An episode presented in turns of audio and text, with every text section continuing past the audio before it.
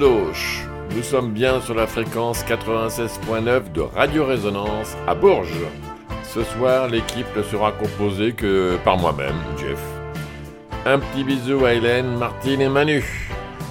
Bon bah ce soir, pas vraiment un sujet sur le cinéma comme j'en ai l'habitude. Nous parlerons des âges lointains dans le passé, bien avant Raon, le fils des âges farouches. Et une fois n'est pas coutume, la petite chronique parlera aussi de ce sujet, car je n'aurai pas eu assez de temps pour tout vous dire. Está pronto, Jeff? Esto Bora!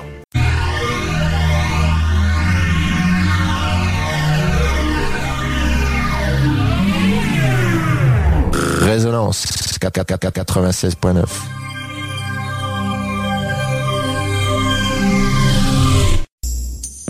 Rencontre lusophone, on n'est pas à l'abri d'un coup de gueule ou d'un coup de cœur. C'est la petite chronique. C'est la petite chronique.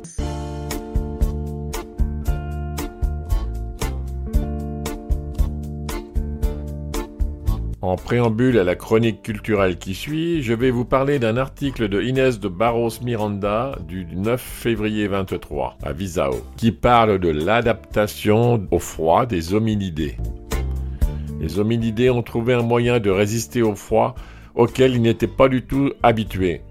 Le comment fait toujours l'objet de recherches avec déjà quelques réponses. Les premiers fossiles de la lignée de l'Homo sapiens remontent à 300 000 ans au Maroc, mais il n'y a que 60 000 ans que nous avons quitté l'Afrique pour coloniser tous les points du globe. Cela nous rend relativement nouvellement arrivés dans la plupart des habitats que nous occupons aujourd'hui, car nous vivons dans des climats chauds pendant la majeure partie de notre histoire évolutive. Compte tenu de notre adaptation limitée au froid, comment notre espèce a-t-elle pu dominer non seulement les anciennes terres chaudes, mais toutes les régions de la planète?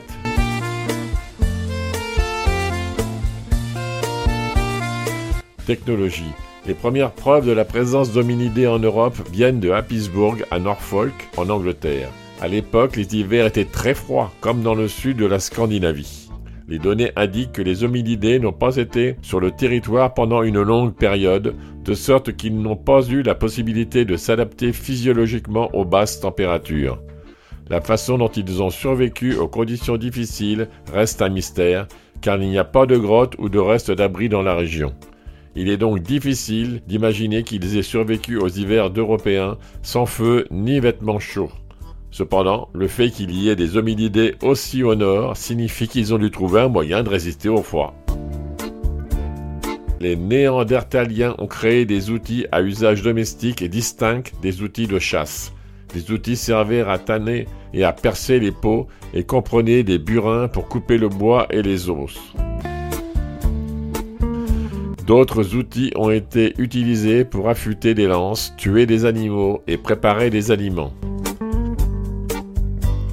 Des indices archéologiques montrent que la domination du feu par les Néandertaliens ne servait pas seulement au confort thermique et à la cuisine, mais aussi à renforcer ces outils.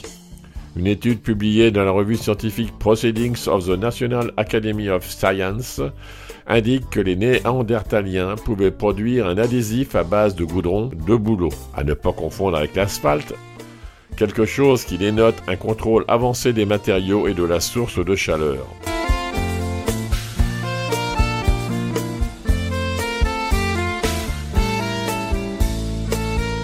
Régime. Il existe des preuves solides que les Néandertaliens chassaient les animaux comme des entailles sur les os de leur proie. Ces résultats sont cohérents avec les études des peuples chasseurs-cueilleurs modernes qui montrent que ceux qui vivent dans des zones plus froides dépendent plus des animaux qu'ils chassent dans des climats plus chauds, puisque la viande est riche en calories et en graisses nécessaires pour résister au froid. Des études récentes ont estimé que ces hominidés devaient consommer entre 3360 et 4480 kcal par jour pour soutenir l'activité physique nécessaire à la chasse, ainsi que pour résister aux basses températures. Les Néandertaliens, qui habitaient l'Eurasie vers 400 000 ans avant Jésus-Christ, vivaient pendant l'ère glaciaire. Ceux-ci possédaient des membres courts, robustes et trapus, et des torses larges et musclés, adaptés à la production et à la rétention de chaleur. En outre, les simulations informatiques basées sur les squelettes trouvés indiquent que le nez de Néandertal était plus efficace que les espèces précédentes dans la conservation de la chaleur et de l'humidité. Ces caractéristiques permettaient une plus grande capacité de ventilation face à l'air froid et sec. Un autre exemple de l'adaptation au climat de l'ère glaciaire est que dans les zones où la lumière du soleil est plus faible, les hominidés ont développé des tons de peau plus clairs pour mieux synthétiser la vitamine D.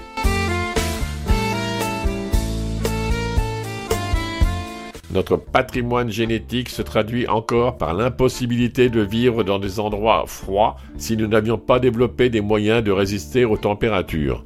La capacité humaine à s'adapter par le comportement a été la clé de notre succès évolutif. L'adaptation physique de l'homme au climat est plus lente que l'adaptation comportementale, qui est plus rapide et plus flexible. Signé Inès de Barros Miranda. Pour illustrer cette petite chronique, je ne pouvais pas laisser passer la chanson Néandertalman du groupe Hot Legs. Les anciens s'en souviendront toute ma jeunesse.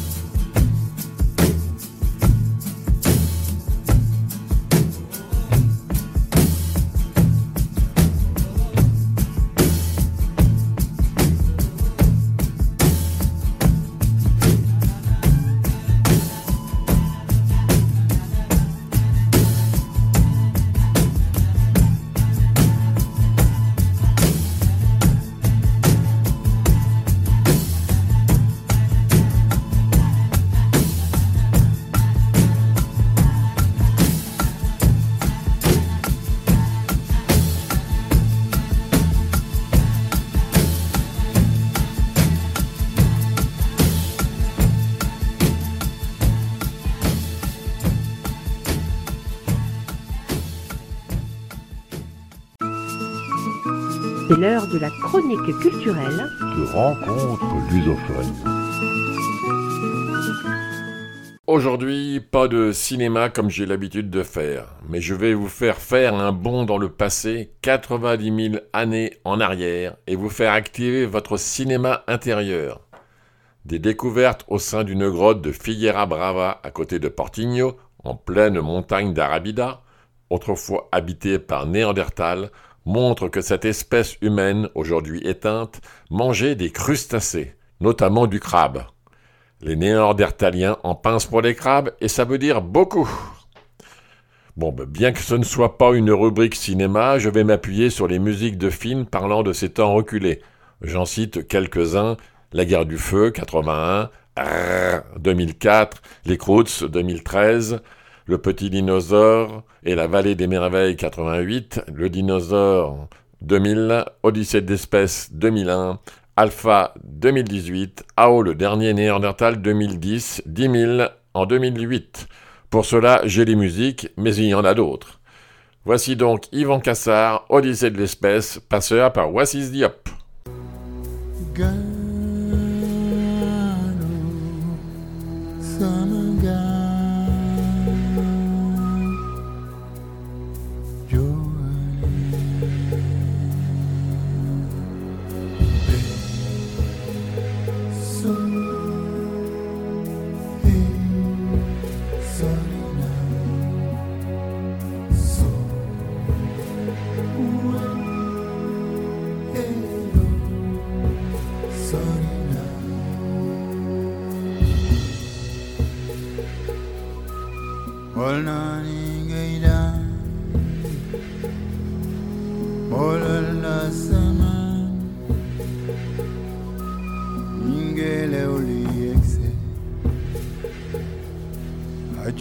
razón.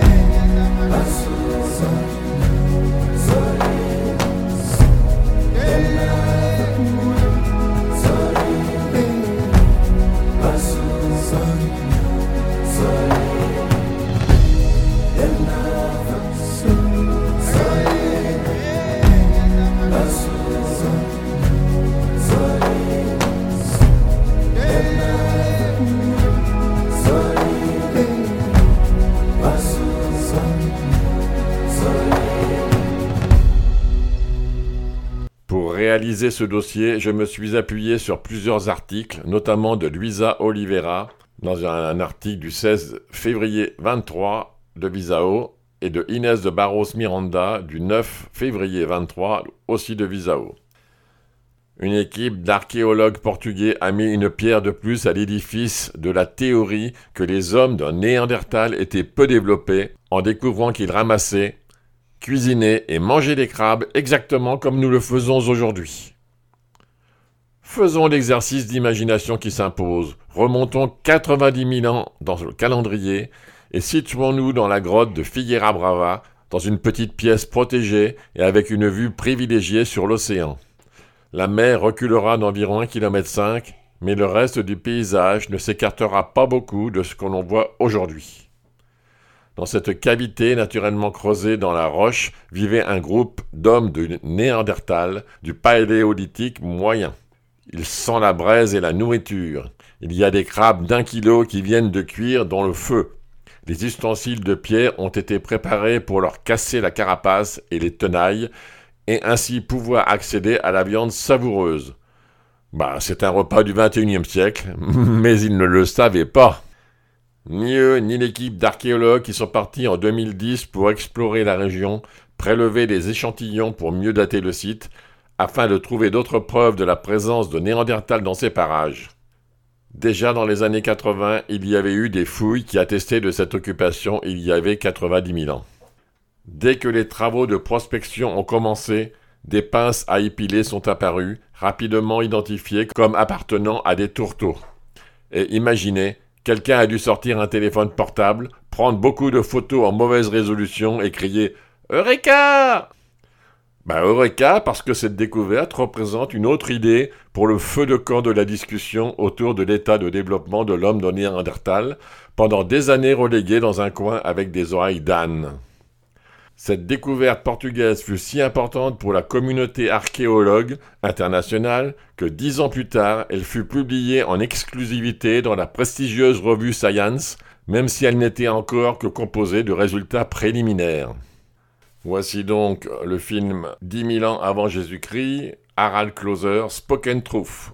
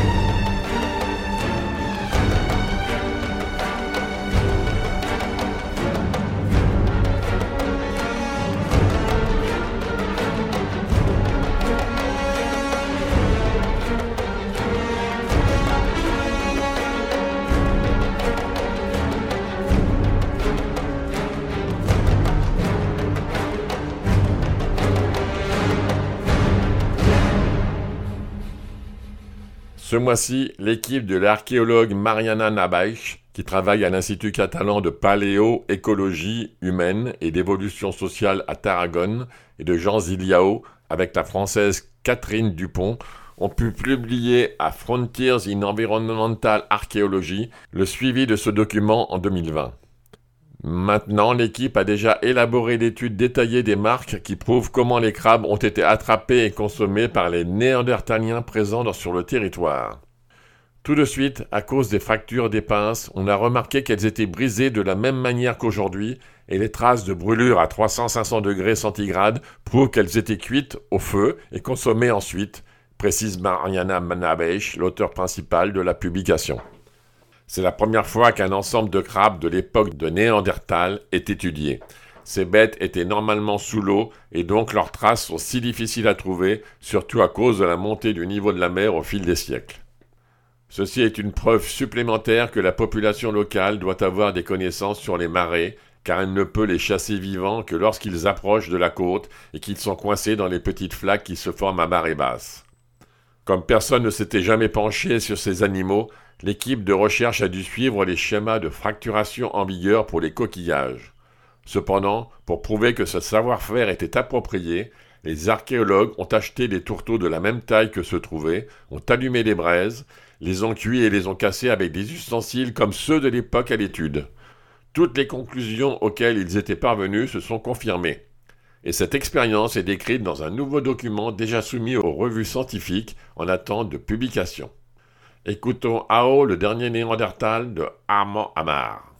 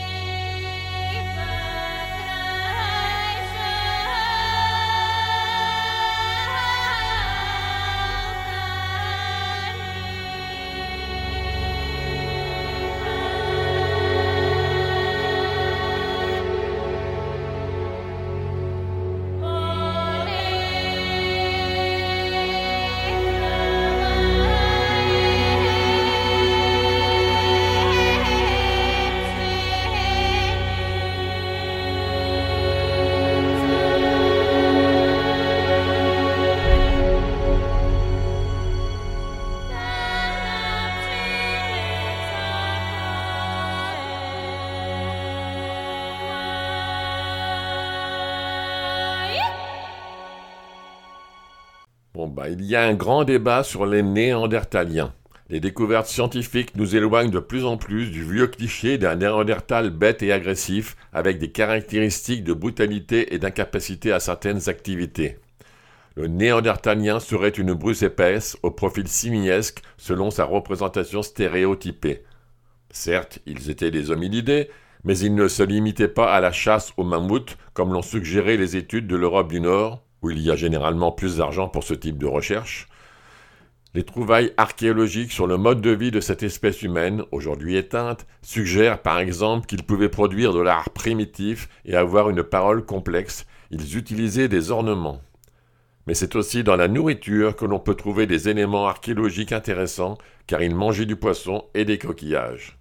Grâce à des recherches comme celle-ci au Portugal, l'image des hommes de Néandertal est réhabilitée. Bah, au fond, ils avaient un comportement très proche de celui de l'Homo sapiens, conclut-il. Autrement dit, il y a toujours un code génétique néandertal en nous tous. Signé Luisa Oliveira. Écoutons l'Odyssée de l'espèce Ivan Kassar, Berceau, Yanka Rupkina.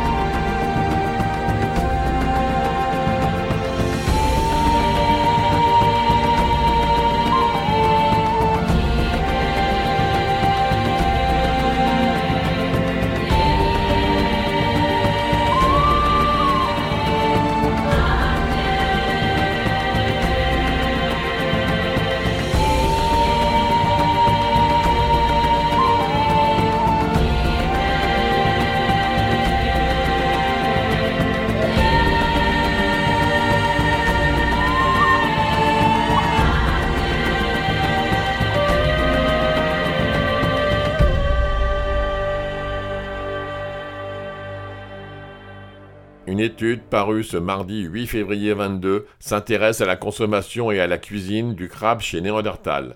Celle-ci approfondit la découverte de restes de crabes dans cette grotte au Portugal qui servait à cette autre espèce humaine il y a de cela 90 000 ans. C'est important. Les fruits de mer sont censés jouer un rôle dans la croissance du cerveau à l'échelle d'une espèce et il a longtemps été postulé, à tort, qu'Homo sapiens était le seul humain à en consommer. Dans cette grotte se trouvaient plusieurs chambres et un espace de vie commun. Elle abritait une famille élargie, si à l'époque elle était située à un kilomètre des côtes, la mer est aujourd'hui proche et l'accès est difficile, ce qui explique la bonne préservation de cet habitat. Donc Néandertal mangeait des crabes et d'autres crustacés. Des carapaces fossilisées de crabes ont été retrouvées en nombre. Il s'agit plus particulièrement de l'espèce Cancer pagurus, encore largement consommée à l'heure actuelle en Europe. Mais comment savoir que Néandertal les a préparés? Aux traces sur la carapace et les pinces visant à en extraire la chair. Elles ne ressemblent pas à l'œuvre d'autres prédateurs, et à ceci près que les outils étaient en pierre, elles font écho aux marques que l'on peut observer de nos jours pour des crabes cuisinés par l'être humain. De même, les archéologues ont repéré des traces noires de brûlure. Les crabes semblent avoir été rôtis aux charbons ardents afin de contribuer à leur ouverture et à cuire leur chair. D'autres crustacés ont par ailleurs été retrouvés et paraissent aussi avoir été consommés, mais les crabes sont majoritaires. Les dimensions des restes suggèrent aussi que les crabes étaient sélectionnés en fonction de leur taille, car tous sont de grands crabes adultes, avec une carapace d'environ 16 cm de long pour 200 g de chair à consommer environ. Écoutons Alpha 18, le film de Michael Stern, Alpha Follows.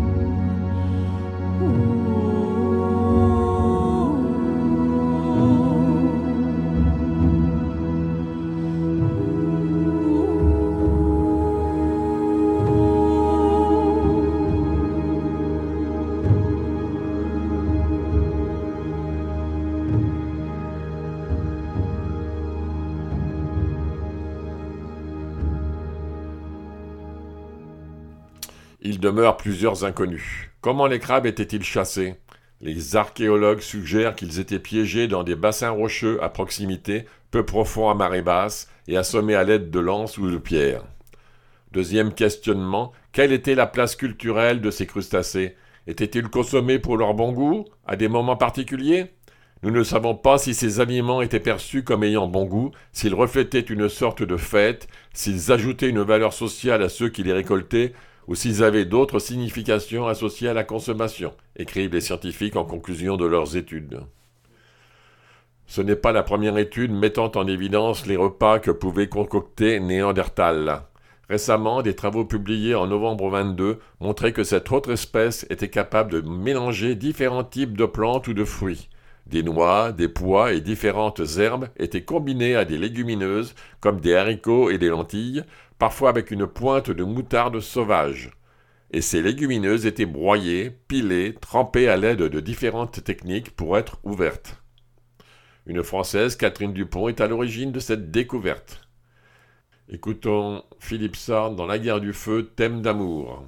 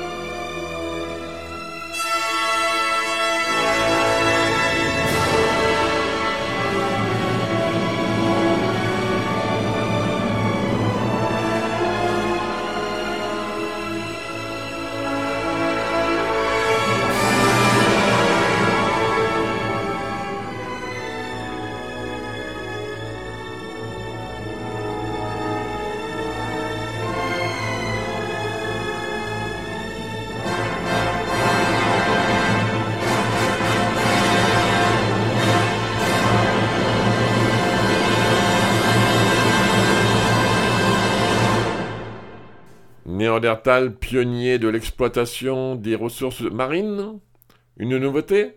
Pas entièrement.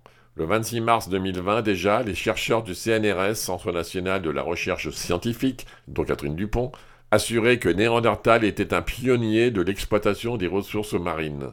L'équipe de recherche internationale mettait en évidence que les Néandertaliens chassaient, pêchaient et ramassaient des ressources alimentaires d'origine marine en grande quantité ce qui pouvait surprendre tant l'image d'un peuple du froid, chasseur de grands herbivores dont les célébrissimes mammouths collent à la peau de la lignée Neanderthalensis. Le fait que les Néandertaliens aient rôti des crabes constitue simplement une nouvelle preuve qu'ils étaient plus sophistiqués qu'ils ne l'ont souvent été décrits. Néandertal a coexisté avec l'humain moderne, Homo sapiens, à plusieurs endroits de l'Allemagne actuelle sur plus de 2000 ans, pendant lesquels ces deux branches humaines ont eu le temps de se mélanger, selon une modélisation basée sur des découvertes fossiles.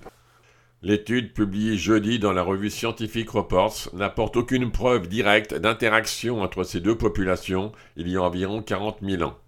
Mais les scientifiques savent qu'il y a eu des contacts entre elles, comme l'a révélé entre autres le récent lauréat du Nobel de médecine, le, paléogénéticien suédois Svante Paabo.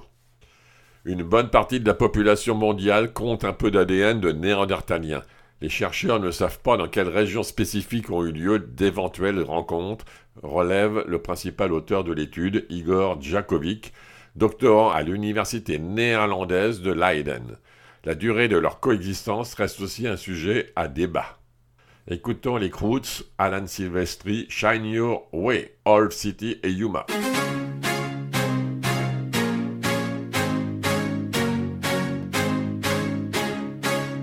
Just before the dawn, when the light's still gone, shine, shine your way. And you may not know where to go to shine, shine your way. Open road, but it's still dark. Build a fire from a spark and shine, shine your way. Feed the feeling in your heart. Don't conceal it, then you'll start to find, find your way. No one can stop what has begun. You must believe when I say All of your tears will dry faster in the sun. starting today.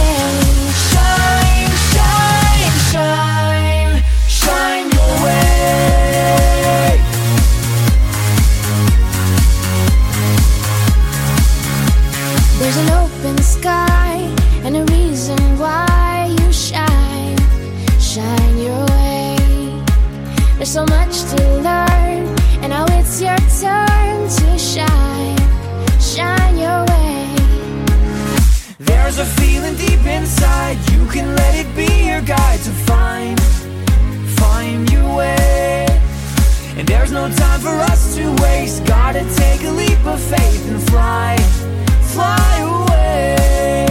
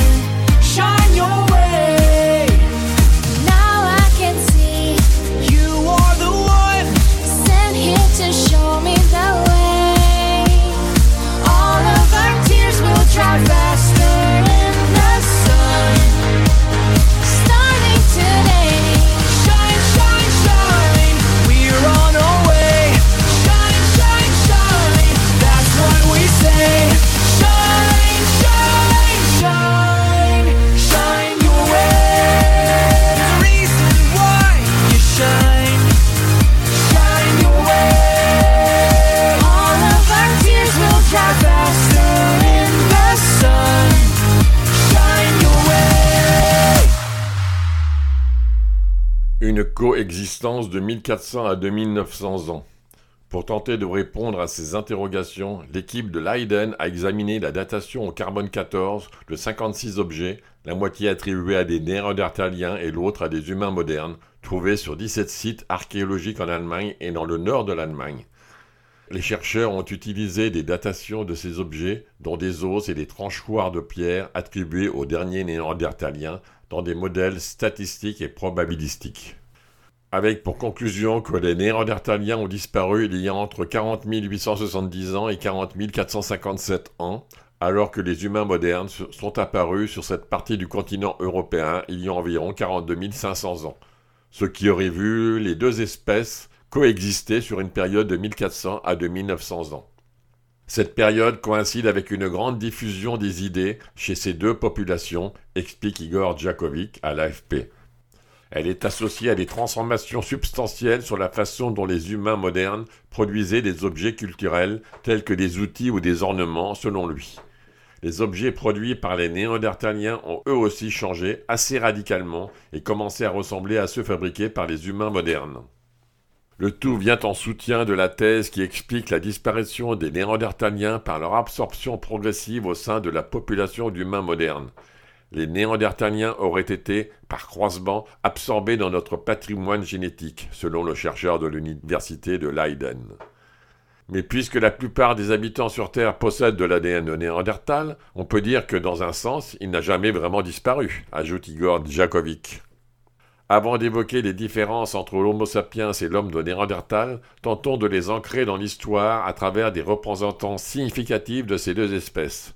C'est à la fin du XIXe siècle que les premiers fossiles de Néandertaliens vont être découverts, interpellant les scientifiques notamment en raison de la forme de leur crâne. Néanmoins, la découverte qui va véritablement installer l'image de l'homme dans Néandertal dans les esprits est celle du spécimen de la chapelle au Saint, en Corrèze, effectué en 1908 par les frères Buissoni. Ils trouvent alors le premier squelette quasi complet et la première sépulture d'un homme de Néandertal. Concernant le représentant le plus connu d'Homo sapiens, la découverte est plus ancienne puisqu'il s'agit de l'homme de Cro-Magnon, découvert en 1868 aux Zésis de Taillac en Dordogne. Ce premier squelette, dit Cro-Magnon I, est celui d'un individu mâle, Homo sapiens, datant de 28 000 ans environ. Première différence entre les deux espèces, leur période de vie, en gardant en tête toutefois que rien n'est figé. Écoutons les Croots, Alan Silvestri, Croots Family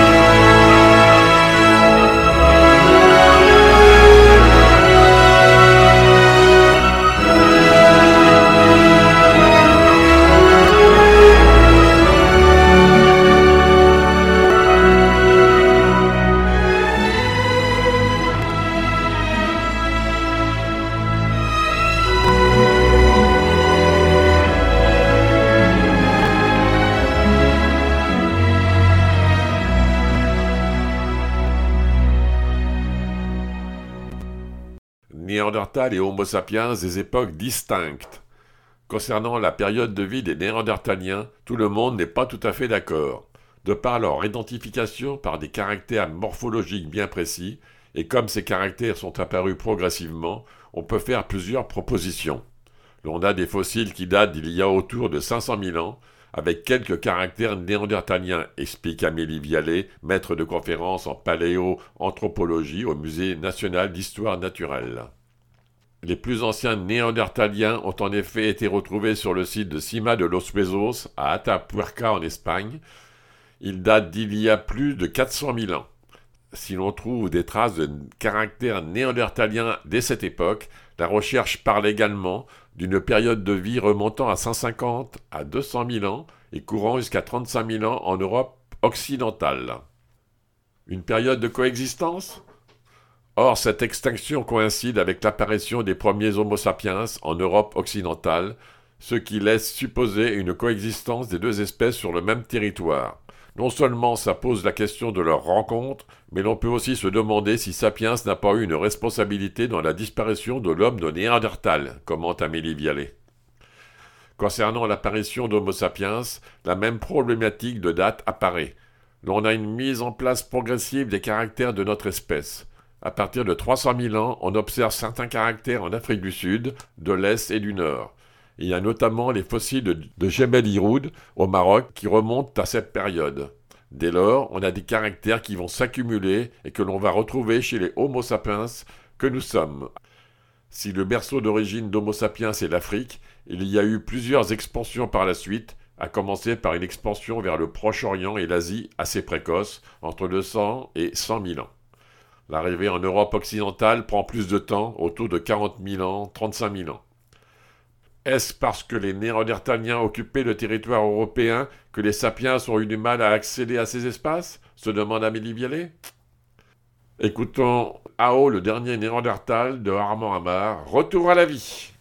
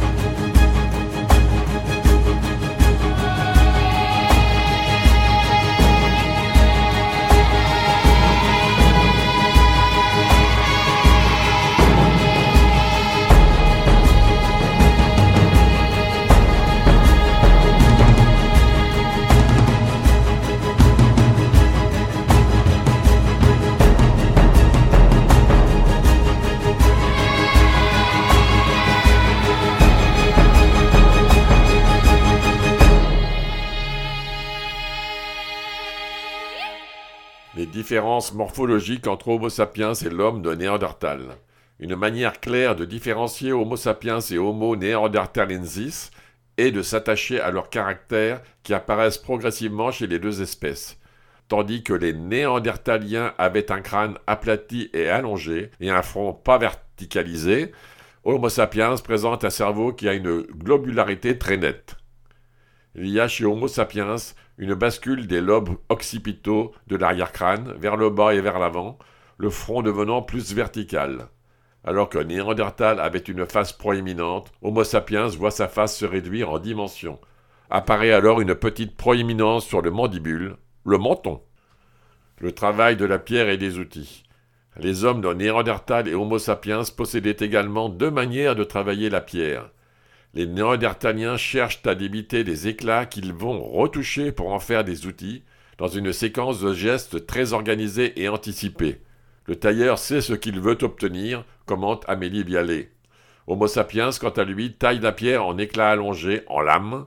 On parle d'industrie laminaire qui varie et évolue selon les groupes. Aussi, contrairement à l'Homo sapiens, les Néandertaliens n'utilisaient pas les matières dures animales, comme l'ivoire, les os ou les bois de cervidés, pour fabriquer des armes et des outils. Avec ces matières, Homo sapiens fabriquait des harpons et encore des saguets, mais aussi des statuettes et des petites parures. On voit chez Homo sapiens le développement d'un art mobilier, abonde Amélie Bialet.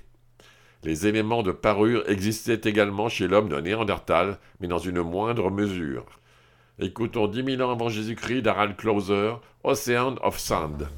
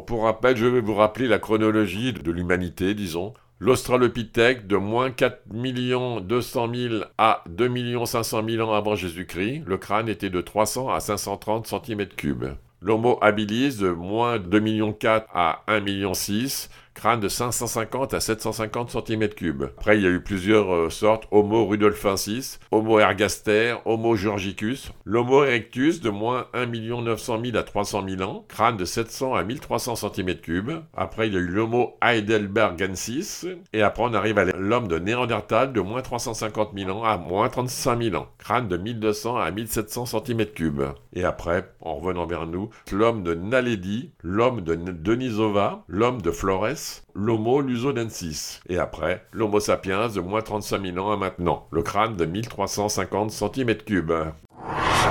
Un maximum de musique, un maximum de son. 96.9. C'est Radio Résonance.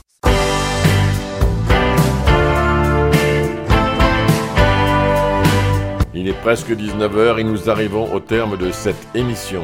Je vous souhaite à tous une excellente soirée et un bon week-end. Sachez que vous pouvez la réécouter demain soir sur cette même antenne à 20h30. Le podcast est quant à lui disponible sur la page de Radio Résonance et sur la page Facebook de Rencontre Lusophone au pluriel. À tes marches.